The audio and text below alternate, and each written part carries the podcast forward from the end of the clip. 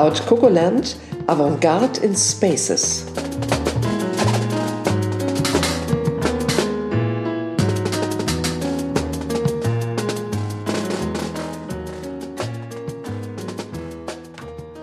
Folge 12 Natürliche Baumaterialien und Animal Aided Design. Das hört sich wieder strange an, Eva. Ein bisschen denglisch, ne? Ja. Was haben Animals mit Design zu tun? Da kommen wir jetzt noch zu, Rosa. Okay. Jetzt, wir sind ja jetzt beide aus dem ähm, Urlaub gerade gekommen. Wo warst Mhm. du im Urlaub? Ich war an der Nordsee für drei Tage. Und wo warst du wie lange? Ich war in Südfrankreich wie jedes Jahr für zwei Wochen. War sehr schön. Hab uns auch Wein mitgebracht, der vor uns steht, den wir Mm. jetzt während der Folge auch trinken werden. Ja, einen schönen Rosé, wie du ihn liebst.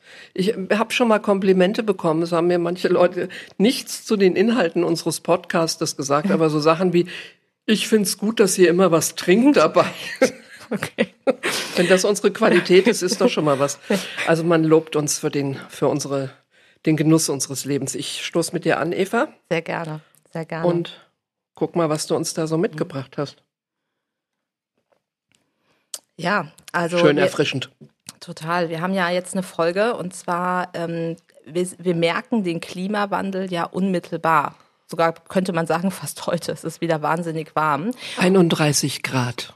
Ja, und ich bin äh, eben im Garten von uns gewesen, der ist am Stadtwald. Äh, da ist natürlich wahnsinnig viel Grün, wahnsinnig viel Wald. Der Boden ist nicht versiegelt. Ich bin reingefahren in die Stadt, in den Beton und es war wahnsinnig heiß direkt. Und ich habe gedacht, das passt natürlich wunderbar zu heute.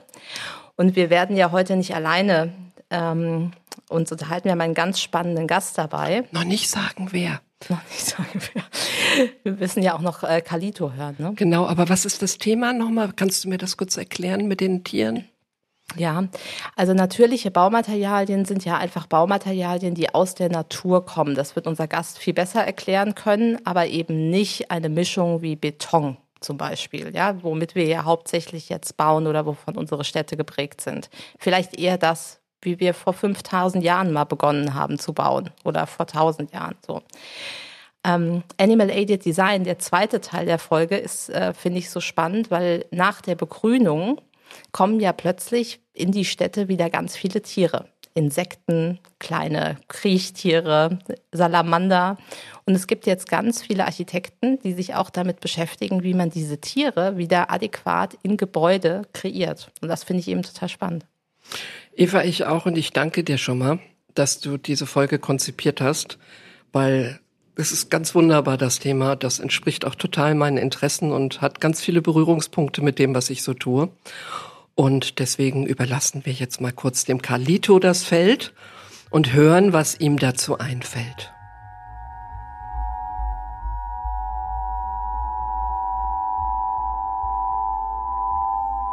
Seit wann denken Menschen, sie sind nicht Teil der Natur? Wie kommt die Natur ins Metaverse? Warum kommen uns Tiere in Städten und Gebäuden so fremd und falsch vor? Was wäre, wenn wir alle unsere Baustoffe vor dem Bau selbst anpflanzen würden? Warum reißt man in immer kürzeren Abständen Häuser und Hochhäuser ab? Wenn wir uns in natürlichen Baustoffen in Lehm oder Holz so wohlfühlen, warum bauen Unternehmen nicht natürlicher? Wollen wir Spinnen bei uns wohnen lassen, aber Mücken nicht? Und was sollen Wölfe im Sommer anziehen, wenn sie ins Schwimmbad gehen?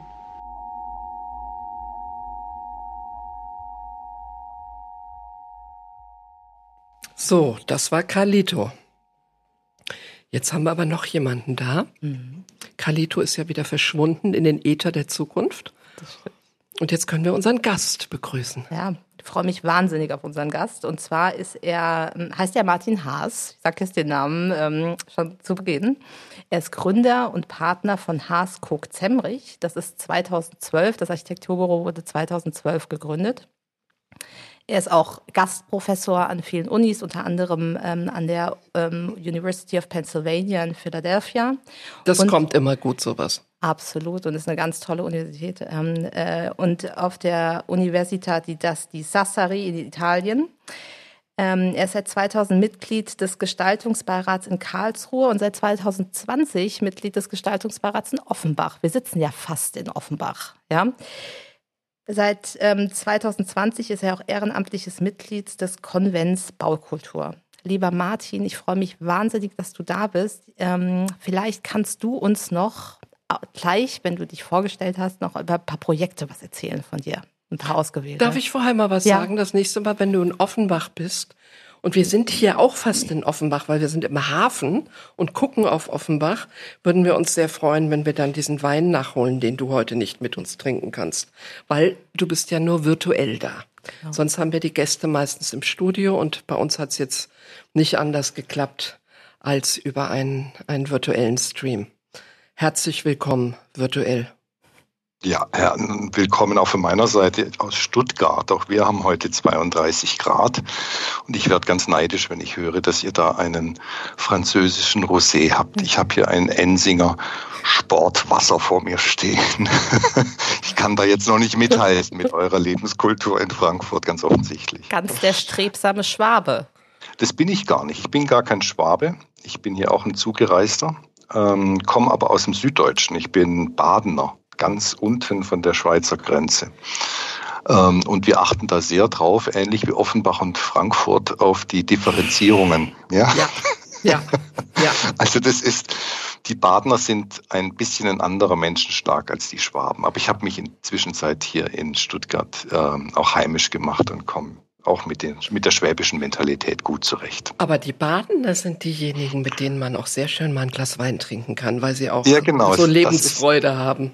Ja, genau, das ist mir geblieben und äh, deswegen umso mehr, da ist es wieder der, der leichte Neid auf euren Rosé. Also wenn wir Aber uns jetzt nicht in die Wolle... sein. Ja, auch sehr schön. Wenn wir uns also jetzt nicht in die Wolle kriegen, obwohl das auch vielleicht interessant wäre, dann machen wir das bei deinem nächsten Offenbach-Besuch. Gut, das mache ich gern. Wir freuen uns sehr, dass du heute da bist.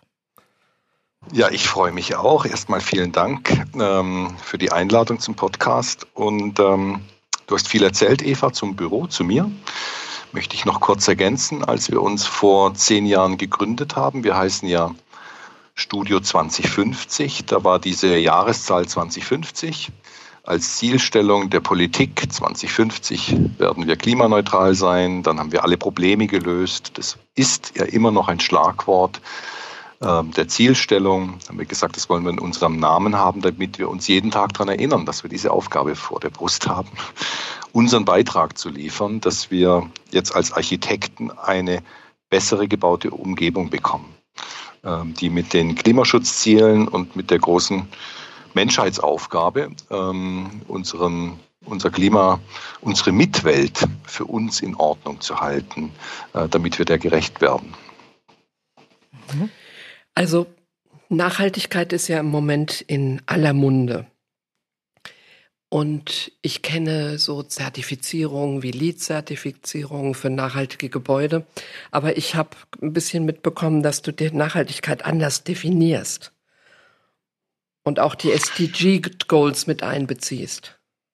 Ja, ich glaube, das Thema Nachhaltigkeit, das hatte ja über die letzten zehn Jahre ein bisschen das Problem, dass es so als ähm, Moralapostel daherkam und ähm, jetzt nicht unbedingt als lebensbejahendes ähm, Element einer neuen Ethik und einer neuen Art, wie wir mit der Natur, mit uns, mit unserer Umwelt umgehen wollen. Und ähm, ich selbst bin ja auch im DGNB, bin dort Vizepräsident und Gründer. Also ich halte es durchaus für sinnvoll, dass es diese Zertifizierungen gibt, weil sie uns eine ähm, gewisse Quantifizierung vorgeben und klar machen, um was es geht. Aber für mich ist ähm, Nachhaltigkeit eine ganzheitliche Art, mit den Dingen so umzugehen, wie es im Ursprungssinn gedacht war, dass für die zukünftigen Generationen noch das Gleiche zur Verfügung steht wie uns heute. Es ist also eigentlich was Demokratisches. Es geht ja darum, dass wir der zukünftigen Generation die gleichen Lebensbedingungen ermöglichen, von der wir heute profitieren. Die sollen auch in Zukunft ihren Rosé schlürfen dürfen bei 31 Grad, gemütlich in einem abgedunkelten Büro. Und ich glaube, das ähm, hat viel mehr damit zu tun, dass Nachhaltigkeit eigentlich ein ein Generationsvertrag ist. Und ähm, wir haben jetzt in unserer Generation eben den besonderen Fokus, dass wir das noch steuern dürfen. Und ähm, da sehe ich unsere Verantwortung. Und für mich ist es auch, muss ich dazu sagen, glaube ich, ein sehr positiv belegtes Weltbild, weil ich das Gefühl habe, dass in dieser neuen Ästhetik des Eingangs, äh, des Einklangs des Menschen mit der Natur und dem Raum, einfach auch das Thema Wohlbefinden und ähm, eine besondere Art von Qualität äh, in sich trägt, die wir noch gar nicht so gehoben haben. Ich glaube, dass, das, dass die Menschen auch ein bisschen auf der Suche sind nach so einer Art von hochqualitativer Lebensumgebung, die eben im Einklang mit der Natur steht, sind. Ich habe am Anfang einen Begriff verwendet, der gar nicht erklärt wurde. Ich habe von den SDG Goals gesprochen. Das sind die Sustainable Development Ziele, die von der UN einst entwickelt wurden und die einen umfassenden Begriff von Nachhaltigkeit darstellen. Du hast schon zwei sehr gute ähm, Keywords noch mit eingebracht, die ganz oft fehlen, weil man nur an Ökologisches denkt. Du hast von Ästhetik gesprochen und gleichzeitig von Ethik. Und das mhm. ist natürlich schon eine ganz andere Dimension. Ja, ähm, eben, das ist ein bisschen unser Problem, auch in Deutschland, dass wir die Nachhaltigkeit zu lange als technisches Element, als eigentlich noch nicht mal ökologisches, sondern als ähm, ökonomisches und als eine, eine hybride andere Art des, des technischen Herangehens an Architektur gesehen haben. Es ging ja nur um den äh, Betrieb des Gebäudes. Es ging darum, äh, möglichst effizienter Energie zu gewinnen. Eine Solarzelle auf dem Dach ist praktisch der, äh, das Sinnbild unserer Art der Nachhaltigkeit geworden. Jetzt wissen wir aber, dass wir damit ja eigentlich im Grundsatz gar nichts verändern. Das sind so typische Übergangszeiten, das kennt man. Das sind, ich nenne das Hybridzeitalter, wo man etwas, was man kennt, ersetzt mit einer besseren Technik, aber man hat das Ding selbst noch gar nicht neu gedacht. Mhm. Und ich glaube, dass in der Haltung zur Architektur unter dem Gesichtspunkt Klimaschutz, Nachhaltigkeit, auch der generellen Suche der Menschheit nach einer besseren Form des Miteinanders, dass dort ein viel größeres Potenzial schlummert. Ich bin überzeugt, dass wenn Historiker später auf unsere Zeit zurückblicken, dass wir in einem Epochenwandel uns befinden, dass eine Zeit zu Ende geht, das vergangene Jahrhundert, das 20. Jahrhundert, die Industrialisierung und wir am Anbeginn einer neuen Zeit stehen und diese neue Zeit ähm, wird hoffentlich, und da bin ich aber auch überzeugt davon, es schaffen, äh, wiederum diese, diesen Einklang mit der Natur zu finden, den wir ein bisschen verloren haben. Da hast du recht. Und äh, wir sind ja die letzte Generation, die überhaupt noch was tun kann. Ne? Also das ist ja auch so, also wenn wir es jetzt verbaseln, dann, ähm, naja, dann äh, haben die nächsten quasi Pech gehabt. Ich äh, würde gerne ein Projekt von dir mal herausstellen. Wir haben uns ja kennengelernt über den Alnatura ähm, Campus. Und das ist so ein tolles Projekt und deswegen würde ich da jetzt gerne auch, also so wie ähm, du bist da ja nicht einfach hingegangen und hast dann gesagt, okay, ich setze da jetzt irgendwie ein Gebäude drauf, sondern das war ja wirklich, äh, da waren ja ganz viele Studien, du hast ganz viele Varianten dir angeguckt und vor allem, als erste, was du gemacht hast äh, mit deinem Studio, ist ja zu gucken, wo bin ich da überhaupt? Wie, was für klimatische Verhältnisse habe ich da überhaupt? Wie kann ich was verändern, damit dieses Gebäude so wenig wie Energie wie möglich äh, verbraucht? Und das fand ich so ein unglaublich spannender Ansatz. Vielleicht kannst du noch mal ein bisschen was über dieses Projekt erzählen, diesen Alnatura Campus. Kann ich ganz mhm. kurz mal sagen, ja. wir müssen, glaube ich, auch erklären, was Alnatura ist und was der Alnatura mhm. Campus ist. Es mhm. handelt sich bei Alnatura in dem Fall wirklich um die Lebensmittel-Supermarktkette, die biologischen Supermärkte deren Zentrale in Darmstadt oder bei Darmstadt ist und die du neu gebaut hast. Und die sehr genau. viel Furore gemacht hat. Viele haben davon gehört. Mhm. mhm. Einmal das idealtypische in Alnatura war eigentlich erstmal auf einen Bauherrn zu treffen, der diese Art des Denkens, also diese Sinnhaftigkeit für Mensch und Natur, ähm, auch als großes Mantra in sich trägt. Und insofern muss ich dort auch immer herausstreichen, das ist nicht die Leistung eines, ein, eines einzelnen Architekten, sondern das war eine, ein Team-Effort, wie man das so schön sagt. Das, da waren ganz viele beteiligt, ähm, weil wir uns eigentlich alle dem gleichen Ziel ähm, verschrieben hatten. Und das Ziel war und ist nach wie vor so zu bauen, dass ich mit dem, was, ich, was mir die Natur zur Verfügung stellt, und das ist ja extrem viel, Licht, Wärme über die Sonne, über die Erde, Erdwärme, Wasser, über die, den Regen, wieder besser umzugehen. Über Jahrhunderte wurde so gebaut. Früher gab es keine Steckdosen und keine Stromanschlüsse und die Leute haben ja trotzdem überlebt. Und wir leben in Deutschland immer noch in einem gemäßigt warmen Klima. Das bedeutet, 80 Prozent unserer Jahreszeit brauche ich weder heizen noch kühlen. Das vergessen wir oft. Und wir haben versucht, unser Gebäude schlicht und ergreifend so zu denken, wie müsste man denn bauen, wenn es von heute auf morgen keine Energie mehr gäbe? Auf was müsste ich achten? Und dann kommt man automatisch eigentlich an die Themen, mit denen sich über Jahrhunderte unsere Vorfahren und an unsere Vorgänger in der Architektur beschäftigen mussten. Da geht es um die Ausrichtung des Gebäudes, um die Himmelsrichtung, wie stehe ich zum Licht. Ich möchte Licht für die Büromitarbeiter, aber keine solare Erwärmung. Deswegen ist Nordlicht gut. Ich möchte keine Süd- oder ich möchte keine West- und keine Ostseite für die Arbeitsplätze. Wir haben uns ganz nah an den, Wand, an den Wald herangewagt mit unserem Gebäude, weil der Wald ist eine natürliche Frischluftquelle. Aufgrund der Verdunstungskälte der Blätter entsteht in dem Wald ein Kaltluftsee, so nennt man das. Kennen wir von unseren Waldspaziergängen im Sommer. Dort sind Temperaturunterschiede von bis zu fünf Grad möglich. Und wir haben gesagt, wir nutzen das und führen aus diesem Wald heraus einen Erdkanal, wo wir die Frischluft in das Haus strömen lassen. Das Haus war so entworfen, dass wir über die Dachform den natürlichen äh, Luftstrom generieren. Ein, ein, ein Wärmeeffekt nutzen wir dort. Warme Luft steigt auf und zieht die kalte Luft nach. Und wir haben schließlich und endlich für die Baumaterialien uns für Lehm entschieden. Nach langen Studien auch. Wir sind da wirklich wissenschaftlich herangegangen. Wir hatten hier Partner von der TU München, die Deutsche Bundesstiftung Umwelt und haben dort auch quantifiziert festgestellt, dass Lehm als eingebundene Energie, also in der Herstellung, einfach ein fantastischer Naturstoff ist. Der steht uns quasi unendlich zur Verfügung. Wir haben ihn im Prinzip ein bisschen aus den Augen verloren. Er war immer ein gutes Baumaterial. Und für uns ist das Gebäude ja auch ein Versuchslabor gewesen. Und da sind wir bis heute dankbar, dass uns ein Bauherr hier begleitet hat, diesen gewachsenen alten Baustoff wieder zurückzuführen in unsere Bauindustrie. Und dementsprechend Und ist dann das Gebäude.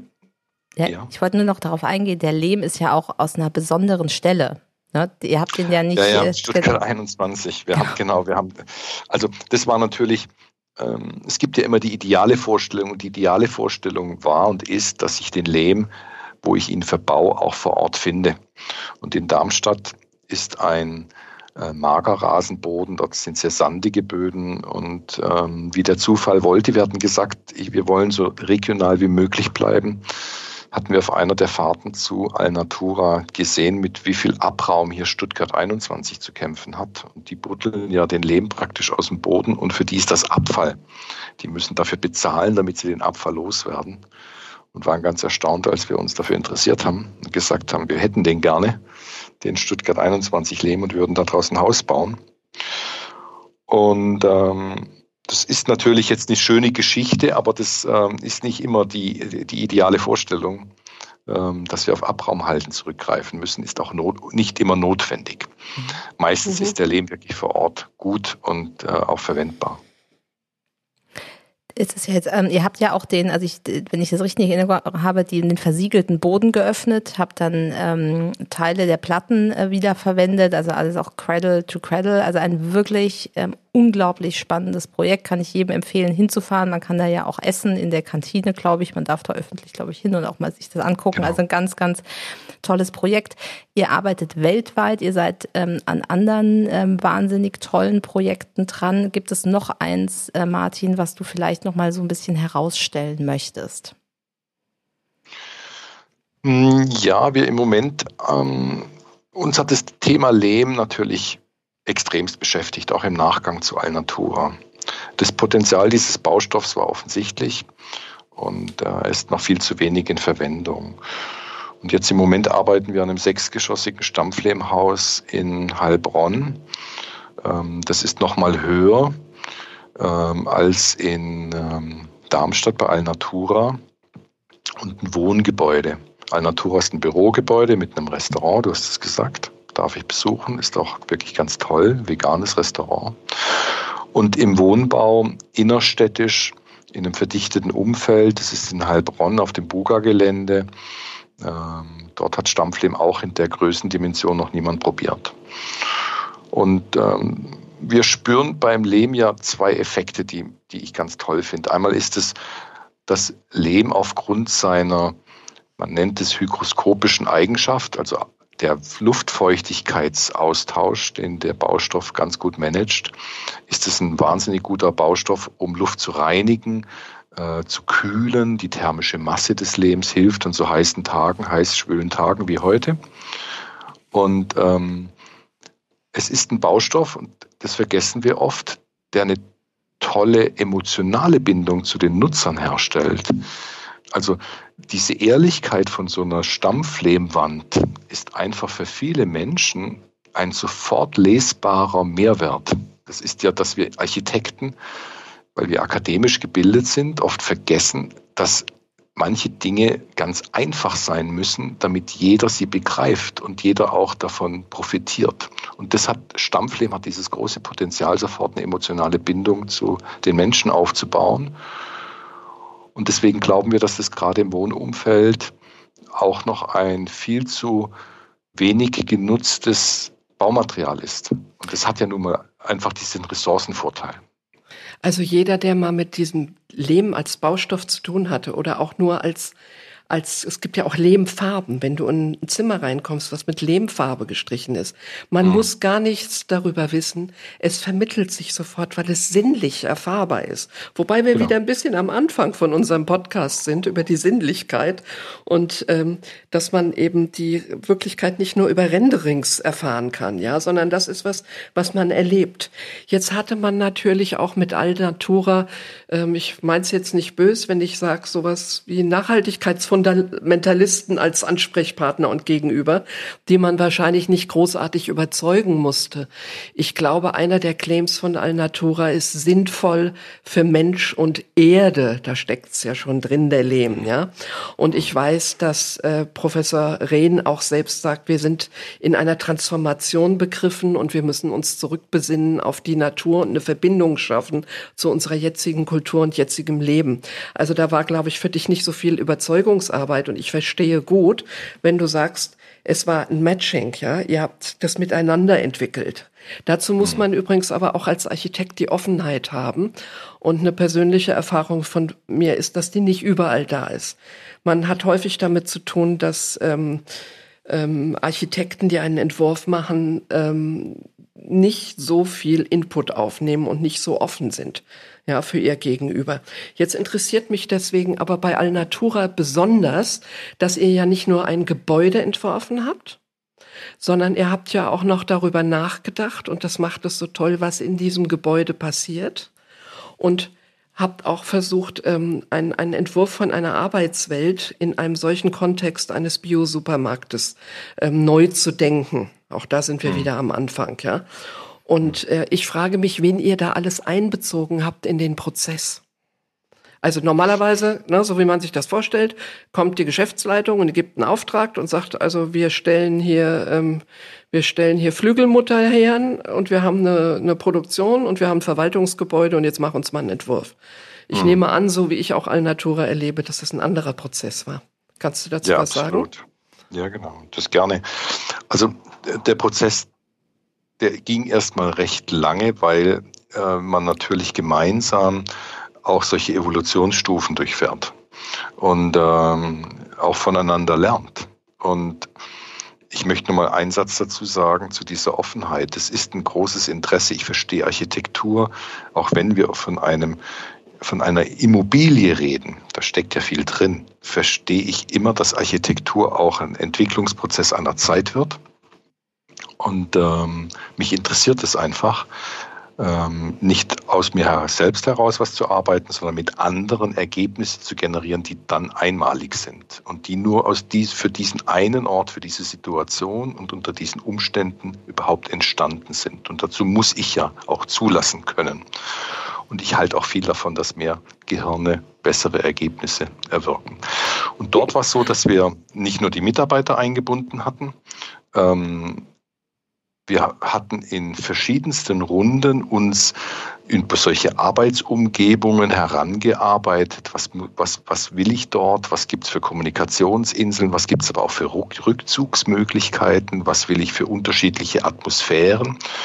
Und äh, das kennt ja auch jeder von sich selbst. Äh, Im Laufe eines Tages, acht Stunden, habe ich ganz verschiedene Stimmungsbilder. Manchmal will ich mit ganz vielen Leuten reden, Roséwein trinken und manchmal will ich aber auch zurückgezogen, dass ihr mich mal alle in Ruhe lasst haben. Und das Idealbild ist ja, dass meine Arbeitsumgebung all diese Möglichkeiten zulässt. Und um solche Dinge zu denken, braucht es natürlich Leute, Partner, die die Produktionsablaufprozesse in dem Unternehmen kennen die hatten wir mit an Bord. Es braucht aber auch welche Übersetzer, so wie wir als Architekten, die sagen, na gut, ihr seid ja doch auch Menschen, egal was ihr macht. Und ihr müsst euch dann auch immer wieder diesen unterschiedlichen Stimmungsbildern aussetzen.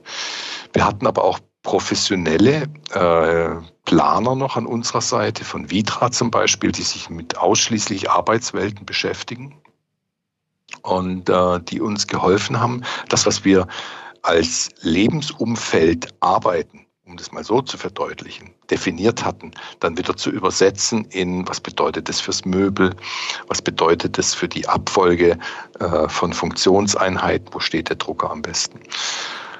Ähm, und wir hatten dazu natürlich auch äh, Leute, die sich mit dem Thema Akustik beschäftigen. Das ist ein Riesenthema, wenn ich so eine große Arbeitswelt generiere. Das ist ja ein Raum, das sind 10.000 Quadratmeter ein Raum. Wir haben auf Trennwände verzichtet. Wir haben gesagt, je weniger wir bauen, desto weniger Ressourcen werden verbraucht. Das wäre mal die Sinnhaftigkeit Nummer eins. So wenig wie nur äh, möglich zu bauen, nur das Notwendige zu errichten. Und das hatte natürlich auch wiederum Auswirkungen. Und dann war die große Sorge, ob so ein Raum akustisch funktioniert, ob es eben die Zurückgezogenheit überhaupt geben kann. Und auch hier kam Lehm wieder als positives Element mit ins Spiel, weil aufgrund seiner porösen Oberfläche ist es ein Baustoff, der wahnsinnig gut Schall, Schall bricht. Und wir kennen das jetzt. Wir sitzen jetzt ja auch hier, jeder ihr mit euren Vorhängen, ich mit meinem Vorhang in Räumen, die eine gute Schallakustik liefern müssen. So, und das sind ganz viele qualitative, quantitative und ingenieurstechnische Anforderungen, die man zusammenbringen muss. Und es war ja nicht nur die Offenheit auf unserer Seite, sondern auch beim Bauherrn. Das darf man auch nicht vergessen. Das fordert den Bauherrn natürlich auch. Viele Bauherren, ich kenne eigentlich, ich bin jetzt seit 30 Jahren praktizierender Architekt, ich habe noch nie so einen Bauherrn erlebt, der auch so willens war, sich immer wieder zu hinterfragen und auch das Erreichte wieder auf den Prüfstand zu stellen und da auch sich nicht zufrieden zu geben mit äh, halben Lösungen und auch bereit war, ein gewisses Risiko zu gehen. Weil wir alle wussten nicht, ob dieses Gebäude, jetzt im Nachhinein kann es jeder auf die Schulter klopfen, ein Erfolg werden wird. Ich nehme an, das trifft aber nicht nur auf den CEO, den Unternehmer zu, sondern wahrscheinlich auf die gesamte Company so wie ich. Alnatura einschätze. Aber ja, äh, vielleicht können wir es noch mal so kurz etwas ähm, auflisten. Also in, dies, in so einem Prozess, und das muss ja nicht nur für ähm, Alnatura sein, wenn man daraus jetzt eine Ableitung machen wollte für ideale, idealtypische Bauprozesse, wen bezieht man ein? wenn man anfängt zu konzipieren. Also natürlich den, äh, natürlich den Auftraggeber. Dann hast du gesagt Mitarbeiter. Siehst du noch mehr Disziplinen? Ja, also das, wir haben ja, ja, ich sehe viele, viel mehr Disziplinen. Also ich stehe jetzt hier als Architekt. Ich habe natürlich auch ein Team in meinem Büro da dran sitzen. Ich habe, wir haben natürlich die klassischen ähm, Planer, die uns begleiten, Statik, aber es gibt auch neue Berater, Energieberater, Experten, die sich mit diesem ganzen energetischen Thema noch besser auskennen als wir, die uns da helfen. Ähm, wir arbeiten zum Teil auch mit Soziologen zusammen. Wir arbeiten mit Leuten zusammen, die menschliches Verhalten äh, mitbewerten. Und ähm, es geht ja bei größeren Maßstäben auch immer darum, dass man zwar einerseits den äh, Maßanzug versucht zu fertigen, aber andererseits muss der Maßanzug natürlich auch für die Zukunft so offen sein, dass er flexibel bleibt und adaptierbar ist, auch sich verändern darf. Und das ist ein Spagat, das ist nicht immer einfach zu definieren. Ja. Da, ich würde einmal kurz ähm, jetzt nochmal hier, hier reingehen, weil ich würde ähm, es ist ja jetzt sehr prozessual und wir haben ja das Thema ähm, Bau, natürliche Baumaterialien. Wir haben ja jetzt Lehm ähm, gehabt, ja, und das ist ja auch total spannend, weil wie oft äh, wurde überhaupt schon mit Lehm in so einer Größenordnung in Deutschland gebaut. Deswegen ist das ja so ein herausragendes Projekt. Das ist ja nicht, also wenn wir jetzt über alternative Baustoffe reden, reden wir klassischerweise über Holz. Das ist das, was wir jetzt viel hören mhm. und nicht Lehm. Deswegen ist, finde ich das äh, so toll, dass wir dich da haben, weil du da einfach nochmal eine ganz andere Dimension zeigst. Und selbst Holz und Lehm ist ja, ist ja, also es gibt ja so, wenn wir jetzt dran denken, was gibt es denn noch für Baustoffe, Martin? Also wenn wir, äh, mit denen man bauen kann. Also zunächst mal die Klammer, natürliche oder nachwachsende Rohstoffe oder Baustoffe, die möglichst keine chemischen äh, Herstellungsprozesse unterlaufen haben. Wir haben genannt Holz, wir haben genannt Lehm. Ähm, ganz vergessen dürfen wir nicht Stein. Also das ist natürlich auch durchaus ein natürlich vorkommendes Baumaterial. Und natürlich gibt es auch Gräser und Grasarten, die man nicht immer unter Holz kehren kann, wie Bambus oder wie Gras, wie Stroh. Wir, wir arbeiten jetzt gerade sehr viel mit Stroh und haben eine Kombination aus Stroh, Holz und Lehm, weil wir uns gefragt haben, was wäre denn so die idealtypische Wand, die alles kann, die dämmen kann, die thermische Masse liefert, die Feuchtigkeitsausgleich hat. Und dann kommt man sehr schnell auf diese Kombination. Wir haben für einen Bauherrn entwickeln wir gerade ein Projekt, wo wir mit der Idee herangegangen sind, es wäre doch wunderschön, du kaufst ein Grundstück, pflanzt was, wartest ein halbes Jahr und dann hast du alles gepflanzt, was du dann für deinen Bau oder für das Haus brauchst. Das war unsere Vision. Und ähm, unter dem Aspekt war Bambus hochinteressant. Das passt auch zu den Bauherren. Haben gesagt, Mensch, wenn du Grundstück auf Vorrat kaufst, dann pflanzt dort deinen Bambus. Es gibt Arten, die in Mitteleuropa sehr gut leben, äh, sehr gut äh, funktionieren. Und den lassen wir dann, der wächst extrem schnell.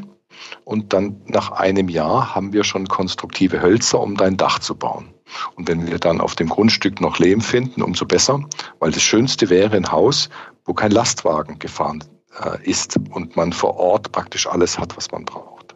Das klingt jetzt sehr romantisch, aber das ist für uns, sind es Ansätze, äh, um zusätzliche Baumaterialien zu identifizieren. So, Bambus kommt dazu, Gras eben als Stroh, Kalk als ähm, auch Isolation, Hanf zum Beispiel als Dämmmaterial.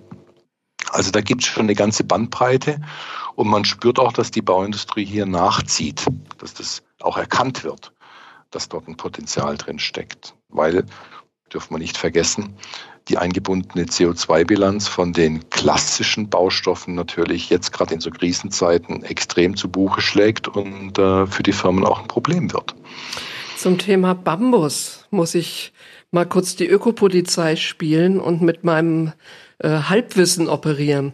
Also ich weiß, dass viele Unternehmen eine Weile auf Bambus gesetzt haben, weil es halt auch so eine schöne Nachhaltigkeitsoptik hat und bei uns sich auch verankert hat, dass Bambus halt in Asien auch äh, ganz toll Einsatz findet, von Bambusfahrrädern angefangen über Baugerüste, die aus Bambus sind. Aber man sagt, man soll eigentlich Bambus hier nicht pflanzen, weil Bambus so wahnsinnig viel Wasser verbraucht. Da bräuchte man also auch noch einen Gärtner mit im Boot, mhm. der sagt, welche Pflanzen können wir denn hier verwenden oder nicht. Wie siehst du das mit dem Bambus? Oder ist das in, Ord in Anführungsstrichen in Ordnung, jetzt eine sehr simple moralische Kategorie angewendet, weil man sagt, man pflanzt ihn und man holzt ihn ja dann ab und verwendet das Holz wieder für den Bau? Nee. Ja, also du hast absolut recht. Ähm, wir reden das aber meistens, du, aber wir reden dann, wenn wir die Ökobilanz von Bambus betrachten, reden wir für einen endverarbeiteten Bambus. Also das sind zum Beispiel dann Parkettböden, ähm, das sind äh, Matten, Baumatten. Wenn ich aber das Konstruktionsholz Bambus verwende, also das, das Bambusrohr selbst, und äh, es gibt Bambusplantagen in Europa, die sind auch ganz sinnvoll in Regionen, in denen genügend Wasser zur Verfügung steht und genügend Wärme. Ich muss nicht nach Asien, sobald ich Bambus jetzt über Asien importiere, ist meine Ökobilanz hinüber. Und es gibt ja nicht nur eine Bambusart, es gibt auch Bambusarten, die in Europa in unseren Regionen heimisch sind. Man darf nicht vergessen, äh, nicht heimisch oder heimisch werden, ähm, dass wir sehr viele Bereiche haben, wo wir genügend Wasser haben. Es ist ja immer das Problem der Verteilung. Äh, wie oft kommt das Wasser an und in was für einer Menge kommt es an?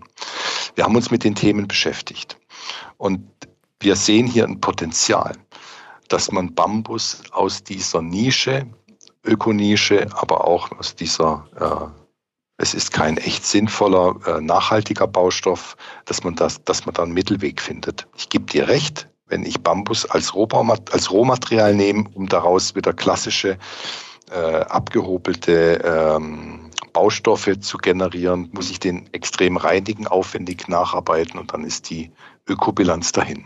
Ja, und der saugt angeblich auch beim Wachsen. Aber jetzt noch mal ein anderes Material. Du sprachst jetzt von Naturmaterialien, die man mhm. verwendet. Ein großer Trend bei der Verwendung oder bei dem über Materialien nachdenken ist ja auch Upcycling-Materialien ja. zu verwenden. Also ich, in der dritten Welt werden teilweise äh, Plastik-PET-Flaschen verwendet, um daraus ganze Gebäude herzustellen, was ich mir ehrlich gesagt für Deutschland nicht richtig vorstellen kann, dass das hier funktioniert, dass wir aus PET-Flaschen wirklich Gebäude bauen, in denen dann eine Behörde oder ein Amt sitzt oder sowas. Ähm, hm.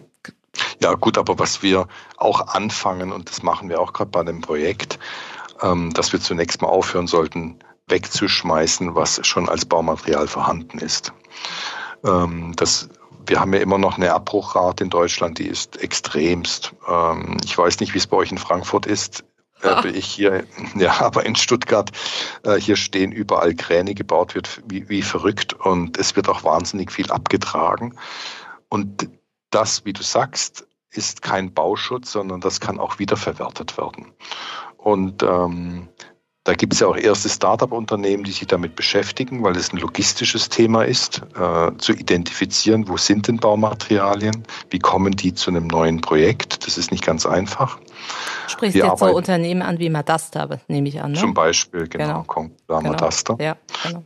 Und ähm, wir machen das jetzt hier ganz konkret mit auch einem Projekt, wo wir ein Parkhaus rückbauen und diese Baumaterialien die wir dort rückbauen, auch direkt wieder vor Ort verwenden für ein neues Projekt. Ähm, da ist ein großes Potenzial drin. Mhm. Weil es ist ja sogar so, dass die Stadt Wien, also auch vielleicht da, da nochmal ähm, jetzt sogar das vorschreiben wird, ne? dass man äh, einen gewissen Anteil von ähm, recycelten Materialien in den Neubau einsetzt. Und Wien ist ja interessanterweise bei vielen Sachen immer so ein Vorreiter, finde ich. Also ich bin gespannt, wann wir dann das erste Mal in irgendwelchen Städten sowas sehen. Ähm, ich würde einmal noch gerne den Shift machen wieder zum Holz. Und zwar haben wir das, äh, das Thema beim Holz und ich, das ist vielleicht eine naive Frage, aber ich frage mich immer, es sollen ja jetzt so viele Gebäude in Holz entstehen. Und mhm. mich würde mal interessieren, deine fachmännische Meinung, haben wir eigentlich genug Holz? In Deutschland, um diese Gebäude alle bauen zu können? Oder kommt dann das Holz wieder von irgendwo anders her und die CO2-Bilanz ist katastrophal? Nein, also wir haben noch, ich sag noch, wir haben noch genügend Holz und auch in der Perspektive dessen, was da jetzt an Wachstum in der Holzindustrie passiert, ist immer noch genügend Holz da nach wie vor auch mit dem jetzt gestiegenen Bedarf an Holz wächst der Wald in Deutschland. Das dürfen wir nicht vergessen. Und trotz dieser ähm, Probleme, die wir jetzt in den letzten Jahren hatten mit Borkenkäfer etc., mit den Trockenheiten, wir haben immer noch ein, ist ein Wachstumsmarkt. Und wir dürfen auch nicht vergessen, das, was wir den Wäldern entnehmen müssen, damit die überhaupt bewirtschaftbar sind, entspricht, ist trotzdem eine größere Menge, als was wir gerade verwenden für unseren Hochbau. Was aber nicht bedeutet, dass wir plötzlich bei Holz das Gleiche tun dürfen, was wir bei allen anderen Baustoffen gemacht haben. Das sind ja zwei Strategien. Das eine ist, dass wir mit natürlichen Materialien arbeiten wollen. Die andere Strategie ist, dass wir asen mit Materialien. Also wir haben ja auch in unseren Gebäuden einfach viel zu viel Dinge verbaut oder gebaut und müssen uns fragen, was macht denn Sinn? Wo ist denn ein Effekt so stark, dass ein Baustoff sich wirklich lohnt? Und das sind ja zum Teil, reden wir in Deutschland über Effizienzen. Wir wollen eine noch bessere Dämmung, wir wollen noch dichtere Hüllen und vergessen, dass wir uns die erkaufen mit so viel materiellen Aufwand, ähm, dass der gesamtökologische Effekt vielleicht sogar auf der Strecke bleibt. Also wir müssen die Sinnhaftigkeit unserer effizienzgetriebenen Bauindustrie hinterfragen, das ist eine, um einfach weniger Material zu verwenden und auch Holz sinnvoll verwenden. Wir können jetzt nicht plötzlich alles mit Vollholz verkleiden, sondern auch dort natürlich planerische Lösungen finden, um so wenig wie möglich Holz zu verwenden. Aber wir sollten uns aufhören, da jetzt ähm, zu viel Abers in den Weg zu legen und zu sagen, jetzt haben wir auch plötzlich kein Holz mehr und die Wälder verschwinden und so. Das Darin sind wir am Fall. besten mit dem Abers, oder? Ja, ja, das ist natürlich, ist es äh, uns ganz, da sind wir ganz große Spezialisten drin. Sag mal, Eva, ich würde gerne eine Anekdote an der Stelle erzählen, aber ich will mich ja auch nicht wiederholen. Habe ich schon mal vom Sinterbims erzählt? Nein. Nein? Ich dachte vielleicht beim Podcast Spolien, den ich an der Stelle empfehlen kann, weil da wird auf ästhetische Weise werden alte ähm, Fragmente von Bauten wiederverwendet. Hatten wir auch einen Podcast dazu. Ich äh, was sehr lustiges äh, über Frankfurt. Die Frankfurter haben nach dem Krieg als überall in Deutschland die Trümmerfrauen, die Trümmer wegräumten, die Trümmer liegen lassen. Also ich habe noch nie gehört von irgendeiner Frankfurter Familie, dass da eine Trümmerfrau stand und äh, irgendwie die Trümmer wegräumte. Und überall wird ja damit angegeben und meine Oma hat und so. Also hier in Frankfurt gab es das nicht. Ähm, Im Gegenteil, die Frankfurter wurden ausgezählt, dass sie Ende der 40er Jahre, Anfang der 50er Jahre immer noch Trümmer auf den Straßen liegen hatten. Die haben die einfach nicht weggeräumt. Was sie gemacht haben, ist sich zu überlegen, was können wir denn mit diesem Bauschutt machen? Und dann haben sie ein Verbundmaterial entwickelt, den sogenannten Sinterbims, hessisch Sinterbims, und haben dafür eigene Werke erstmal gebaut, in denen sie den Schutt verarbeiten. Und dann haben sie so Fertigteile und äh, am Verbundmaterial hergestellt. Und dann haben sie den ganzen Schutt ganz schnell äh, zusammengeräumt, haben ihn zu diesen äh, Platten verbacken und teuer verkauft. So viel mal am Rande. Leider hat es dann wieder aufgehört irgendwann, weil dann kam Beton, gegen den ich übrigens nichts habe. Ja, ja, klar, Not macht erfinderisch. Ja, das. Nein, aber das ist, das stimmt, da steckt ja viel drin. Also in den 50er Jahren, in, in den ähm, Zeiten unmittelbar nach dem Krieg, gab es übrigens in Deutschland eine Lehmbaurenaissance. Also in den äh, in der Gegend um Weimar, Erfurt, dort stehen fünf- und sechsgeschossige Lehmhäuser. Man weiß es nur nicht, weil die halt mit Putz verkleidet sind. Resopal. Ähm, ja, nicht nur, nein, ja, Presopal. nein, aber jetzt mal ohne Scherz. Das ist ähm, aus den Zeiten, das sind ja viele filigrane Häuser, ähm, sehr materialbewusst und ähm, ein Umgang mit dem Material gewählt, den wir verlernt haben. In Zeiten eines Überflusses gucke ich da halt nicht genau drauf. Und das ist durchaus auch etwas, was wir jetzt äh, für uns ähm, in die Zukunft nehmen können. Das hat ja keine ästhetische Vereinfachung zur Folge, sondern dieses Bewusstmachen, dass man Material sinnvoll einsetzt, führt meines Erachtens auch zu einer bewussten und damit hoffentlich auch immer ästhetisch besseren Architektur. Also dieses Anything Goes, man kann ja mal alles machen und äh, vieles kostet nicht viel, das ist ja wurscht. So eine Gipskartonwand kostet ein Apfel und ein Ei. Ich glaube, das hat auch so ein bisschen zu einer, ja, möchte nicht sagen Verschlampung, aber zu einer argen Vergrobung von dem geführt, wie wir bauen. Und ich glaube schon, dass für mich steckt da einfach dieses Potenzial auch einer besseren Ästhetik drin, dass diese bewusste Materialentscheidung und äh, sich klar machen, welche Konsequenzen ich habe, wenn ich etwas baue, diese Effekte sich zu gut zu überlegen, auch zu einer besseren, weil einfach nachvollziehbaren Architektur führt. Ja. Allein ich, schon Ja, Martin, äh, eine, äh, eine Sache, die ich gerne dazu nochmal erzählen wollte. Ich hab, äh, war in, in Dubai und da gab es ja die Weltexpo und da gab es einen Pavillon aus Neuseeland und Neuseeland hat einem sehr wichtigen Fluss in Neuseeland Rechte gegeben. Und das, ich musste da, ich stand davor und das hat mich sehr ähm, ja, berührt auch, weil die Natur plötzlich ähm, wie ein Mensch behandelt wurde oder mit, mit gleichen Rechten behandelt wurde. Man durfte da nicht eingreifen mehr. Mhm. Und das fand ich sehr schlau von Neuseeland. Neuseeland ist ja sowieso sehr bedacht mit seiner ähm, Natur. Ne? Mhm. Ähm, wie bist du denn zu diesen Themen gekommen? Also warum hat dich das irgendwann gepackt? Warum bist du diesen Weg gegangen? Du bist den sehr früh schon gegangen. Ähm, ja, ich komme ja aus dem Hause Benisch. Ich weiß nicht, ob das in der nächsten Generation noch viel sagt, aber Günter Benisch, äh, dessen Todes- oder dessen Geburtstag wir gerade feiern, den 100. Ähm, der kam ja aus der Zeit der Nachkriegsarchitektur mit dem Ansatz, dass Architektur Menschen beeinflusst und die, und die Sozialverhalten von Menschen beeinflusst. Und dass es darum geht, eine auch so zu bauen, dass die Freiheit und ähm, es wurde mal demokratische Architektur genannt, ähm, dass das gefördert und ähm, dass die Architektur Menschen nie mehr unterdrücken sollte und nicht äh, überfordern sollte und der Gesellschaft Möglichkeiten, Räume bietet, sich zu entwickeln. So, um das mal absolut zu vereinfachen.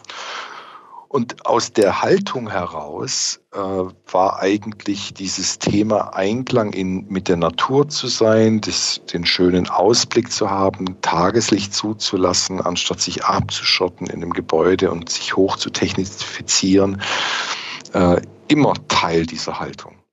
Und insofern war diese, diese Themenbezüge zur Nachhaltigkeit von Anfang an eigentlich auch Teil der architektonischen Entwicklung, ohne dass man es äh, belabelt hat als Nachhaltigkeit. Und dann hatte ich schon so ein paar Erweckungserlebnisse. Einmal mit der Geburt meiner ersten Tochter. Ähm, und dann war ich auf einem Kongress in den USA zu dem Thema Nachhaltigkeit. Und das war da alles noch in den Kinderschuhen. Und ähm, da konnte man auch, sagen wir mal, erste Hinweise auf die Klimafolgenforschung entnehmen, was dort als wirklich so alles uns blüht. Und dann fand ich das einfach, habe ich mir gesagt, Mensch, das haben wir Architekten einfach komplett vergessen, dass wir doch auch Zukunftsbilder generieren müssen. Und was wir als Zukunftsbild gerade machen, ist im Prinzip die, die Identifikation von der Vergangenheit und irgendwelche ähm, ähm, sagen wir mal so, Statussymbole zu generieren, die aber aus dem Vergangenen herauskommen. Also wie man es bisher meinte, wie ein Statussymbol aussehen muss. Aber wir haben es nicht geschafft, ein Statussymbol für, die, für ein Zukunftsversprechen zu geben. Ich Der Eiffelturm war ja damals ein Zukunftsversprechen. Und ähm, wir müssen Zukunftsversprechen auf eine ähm, im Einklang mit der Natur befindliche Gesellschaft ja generieren. Ich weiß nicht, ob wir überhaupt Statussymbole brauchen. Wir brauchen Symbole, glaube ich, für Zukunft. Aber dieses repräsentative Statussymbole bilden, müssen wir nicht von unserem Mindset da sowieso ein bisschen wegkommen? Beziehungsweise sie neu definieren. Was ist der Status? Ist nachhaltig zu sein nicht an sich schon auch wieder ein Status und zeugt das nicht auch davon, dass man einen gewissen äh, Leadership-Anspruch äh, vertritt als Unternehmen? Ja, die Gefahr ist natürlich da. Also Statussymbol ist sicher der falsche Begriff, weil der auch jetzt negativ besetzt ist äh, durch das, wie wir ihn kennen. Symbole braucht's, dessen sind wir uns ja, glaube ich, auch sicher und einig, ähm, weil natürlich äh, das auch hilft, Momente in, in den Gang zu setzen. Mhm. Ähm, ich meine, wir erleben ja, ich habe jetzt zwei Kinder, 19 und 13, und ich glaube, dass deren ökologischer Fußabdruck schon weitaus besser ist als meiner. Ich bin ja noch groß geworden mit dem Mofa, das man haben musste und dem Auto mit 18. Ich war auf dem Land groß geworden. Also für mich war das ein absolutes Muss. Sowas kennen meine Kinder gar nicht. Die Digitalisierung ist ja bei all der Diskussion darum auch ein eigentlich entmaterialisierter Raum der Entfaltung. Und wenn man das mal unter ökologischen oder ressourcentechnischen Gesichtspunkten sieht, gar keine schlechte Idee. Ab ins Metaverse. ja, nein, dass ich, dass ich Dinge nicht mehr materialisieren muss, um ähm, mich daran zu ergötzen. Also weniger Dinge zu haben. Bevor wir auf die Tiere kommen und die Animals, hätte ich gerne noch eine äh, letzte Frage nochmal vertieft. Was mir so gut gefällt, ist, dass du Ästhetik immer im Kontext ähm, Nachhaltigkeit verwendest. Es wurde lange so behalt, äh, behandelt, als würde das eine das andere ausschließen, beziehungsweise als würde Ästhetik bei Nachhaltigkeit keine Rolle spielen. Und ich habe so ein bisschen Hoffnung, dass das neue äh, Form follows Function vielleicht auch sein könnte. Ähm, Nachhaltigkeit follows Function oder Function follows Nachhaltigkeit und dass sich daraus eine eigene Ästhetik entwickelt. Was sagst du dazu? Ja, ich glaube, das ist notwendig und äh, auch gut und es wird passieren. Wir dürfen nicht vergessen, Form follows Function, der Spruch, der ist von 1886. Das muss man sich mal überlegen. Also der ist alt. Und wir arbeiten immer noch auf ästhetischen Bildern ähm, aus der Moderne. Das ist der Beginn des 20. Jahrhunderts, 100 Jahre alt. Also die Gotik war nicht so langlebig wie unsere Moderne. Und insofern ist es zwingend notwendig, dass wir auch für unsere Gesellschaft neue ästhetische Bilder entwickeln. Und ich glaube, das wird passieren. Das passiert. Dann spannen wir mal den Bogen zu den Animals und zu den Tieren, würde ich Soll sagen. Soll ich Tiergeräusche machen? Kannst du Tiergeräusche ja, machen? Massenhaft, das wollt ihr aber jetzt nicht wirklich hören, oder? Ich bin beeindruckt, Rosa. ähm, was ja, was da ja spannend ist, ist erst mal das Thema Begrünung, dann ähm, kommen ja automatisch die Tiere und jetzt beschäftigen sich ganz viele mit dem Thema, wie kann man denn die Tiere, die jetzt dann zurückkommen in den Stadtraum, auch gut in Gebäude integrieren. Ein, ähm, ein Riesenthema. Mäuse. Mäuse, Salamander, alles Mögliche, weiß ich nicht. So, Martin, wie ist denn da dein äh, Blick drauf? Ihr seid da ja wirklich immer sehr, sehr ähm, visionär unterwegs. Ja, also vielleicht Animal Aided Design oder Biodiversität im gebauten Kontext. Darauf uns, wollten wir hinaus. Genau, das ist natürlich für uns ein großes Thema ähm, mit der Naturraumanbindung. Einmal hat es ja ganz klassische Folgen, dass es mir hilft, ähm, meinen Naturraum möglichst natürlich zu belassen. Das bedeutet, äh, der wird mal ganz trivial gesprochen funktionsneutral, äh, funktionsbesser weil ich ihn weniger pflegen muss, weil ähm, viele Tiere übernehmen das. Äh, das ist eine große, die Symbiose zwischen Mensch und Tier, jetzt auch bei der Naturraumbetrachtung. Das, was in der ländlichen äh, Siedlung eigentlich völlig normal war, hat in der Stadt einfach noch ein unbekanntes Potenzial. Meinst du jetzt die grasenden Schafe oder was meinst du? Ja, genau. Ganz, das, das was für Schafe? Ganz, die grasenden. Die grasenden Schafe. Wo also grasen denn Schafe? Ah, das ist, ich habe jetzt ein Projekt in München, wo die Schafe auf dem Dach waren, gesehen und äh, jetzt ähm, gehört, dass ein großes Unternehmen die auch in der Umgebung hat. Also das, ja, absolut. Und äh, ich äh, meine, ähm, ein großes Gasunternehmen hat tatsächlich auch so viele Standorte und hat jetzt gesagt, es ist sinnvoller, Schafe drumherum immer anzusehen oder Schäfer anzusprechen, weil das quasi die Mähkosten wahnsinnig reduziert. Also auch da, ja. das, ne? Ja. Ja. Also ich möchte mal einen Gedanken einwerfen. Ich wehre mich immer ein bisschen, dass wir uns als Menschen aufspielen, um die Natur zu schützen. Also der Natur sind wir völlig wurscht. Und der Klimawandel ist der Natur auch völlig wurscht. Die Natur wird alles überleben. Uns alles komplett. Das ist was extrem egoistisches, was wir tun. Wir schützen unsere Umwelt oder unsere Mitwelt, die wir Menschen brauchen, damit wir überleben. Und aus diesem Egoismus des Menschen heraus ist die Einbindung von Tieren oder von Pflanzen in seine Umwelt einfach absolut sinnvoll. Einmal erstmal, um äh, unmittelbare Auswirkungen aus dem Klimawandel zu reduzieren. Da geht es darum, ich möchte entsiegeln, ich möchte viel Grünraum, ich möchte Wasser binden, ich brauche Schwammstadtprinzipien, ich möchte ich möchte nicht Ahntal 2 haben. Ich muss das Wasser lange halten. Dazu brauche ich Erde, äh, wo es langsam entsickert. Das möchte ich auf dem Dach haben. Und das hilft mir, damit ich nicht so viel Klimaanlagen benötigen muss. Eingangs wurde es gesagt, äh, man kommt mal bei so einem Tag wie heute aus dem Wald in eine Stadt, dann erlebt man, was Natur machen kann.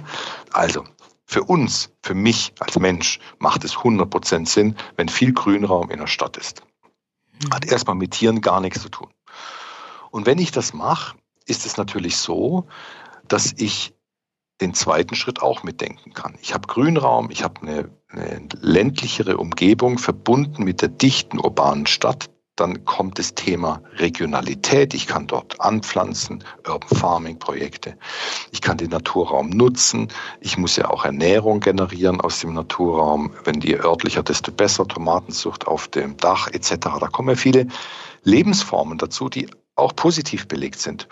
Und dann kommen Tiere ins Spiel weil es macht natürlich, ich kann dort meine Bienenzucht halt auch nur halten, wenn die Bienen eine Umgebung finden, die sie gut finden und wenn die Insekten äh, dort vor Ort eine normale Insektenlandschaft überhaupt ermöglichen, wenn die Singvögel zurückkommen, die ich brauche, um die Insekten dann in, in den Griff zu bekommen. Und dann bin ich bei diesem Thema Animal Aided Design.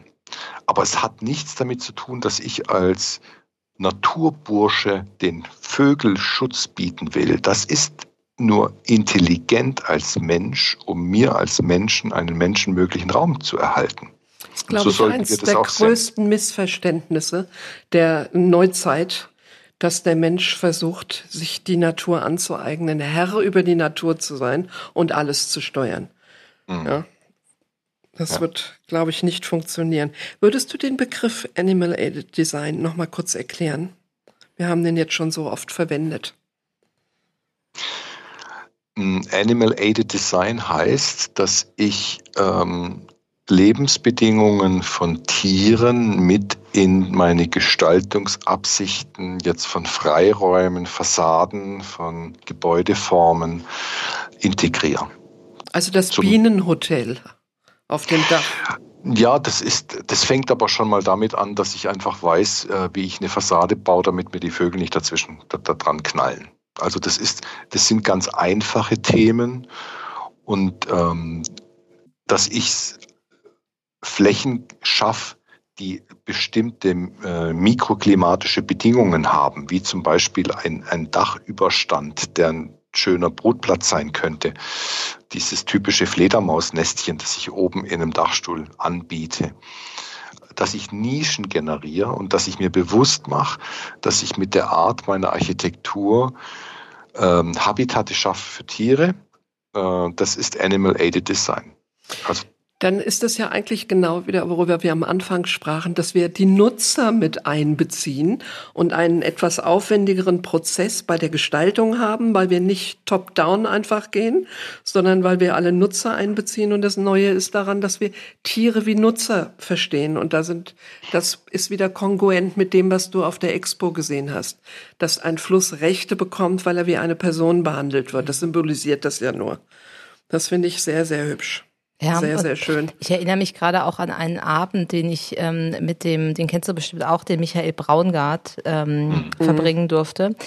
Den kennt das, jeder. Ja, den kennt wahrscheinlich jeder. ähm, mhm. der ist ja auch, äh, der, aber was mich da sehr beeindruckt hat, ist ja, dass er ja wie in einem Mantra immer gesagt hat, wir müssen aufhören, weniger schädlich zu sein, wir müssen anfangen, nützlich zu sein.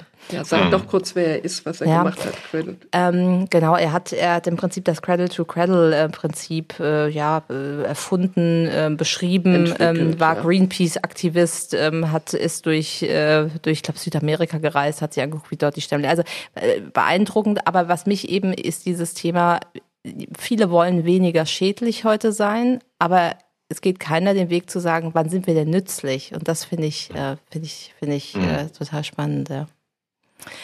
Aber so sehr wir auch gerne weiter mit dir reden würden. Ich habe noch ganz viele Fragen. Ich habe vor allen Dingen zum Upcycling und zu alternativen glaub, Materialien noch, noch ganz wir, wir müssen Folge zwei mit Martin machen und dann, dann mit Rosé. Ja, dann mit Rosé. Oder mit Rosé. aus dem Kaiserstuhl aus Baden. Ja. Genau. Wir sind lernfähig. Den, dann bringe ich den badischen, bringe ich von meiner Heimatstadt. So machen wir es. Ist abgemacht? Word? Abgemacht. Ja. Super. Gilt. Rosa, wir haben ja immer Zitate. Hast mhm. du heute denn ein Zitat dabei? Eins. Oh, hast mehrere, oder? Mehrere. Ich wusste, konnte mich gar nicht entscheiden. Möchtest du vielleicht anfangen? Ja, ich konnte mich eigentlich auch nicht entscheiden. Ich habe auch hier drei, ähm, drei stehen. Ich nehme jetzt mal das Französische, um den Bogen zu spannen zu meinem Urlaub. Français, oder? Ja, ja. Oder Nee, sagst du es auf Deutsch? Ich sag's auf Deutsch, ich kann leider nicht Französisch, ich bin eine, eine Altsprachlerin. Ähm, und zwar ist es von Antoine de Saint-Exupéry. Und zwar hat er gesagt, man kann nicht in die Zukunft schauen, aber man kann den Grund für etwas Zukünftiges legen, denn Zukunft kann man bauen. Schön. Ja, finde ich sehr schön. Und du, Rosa? Die Natur braucht keine Menschen. Menschen brauchen Natur. Die Natur würde das Aussterben des Menschen überleben und würde sich gut fortsetzen, aber die menschliche Kultur, die Menschen kann ohne Natur nicht überleben. Harrison Ford. Auch gut. Muss man, da- das muss ich nochmal im Nachhinein anhören, da muss ich mal drüber nachdenken. Hat man eigentlich kurz vorher auch gesagt. Du hast mir eigentlich ein bisschen das Zitat vorweggenommen. Du hast ein paar Sätze vorher selber gesagt, dass die Natur uns nicht braucht. Willst du noch ein letztes Wort haben, Martin? Wir geben dir das letzte Wort. Nein, es ist ja mit den letzten Worten, die ihr da generiert, kann ich ja nicht mithalten. Und insofern füge ich mich und, und äh, kann da eigentlich wenig dazu ergänzen. Dann freuen wir uns auf die Fortsetzung mit dir. Ebenso. Vielen Und- Dank. Vielen Dank. Dankeschön. Bis dann. Bis dann, Tschüss. tschüss. Und nochmal Brüsterchen. Danke. Beim Ensinger Sport. Ja. Bis dann. Tschüss. Enough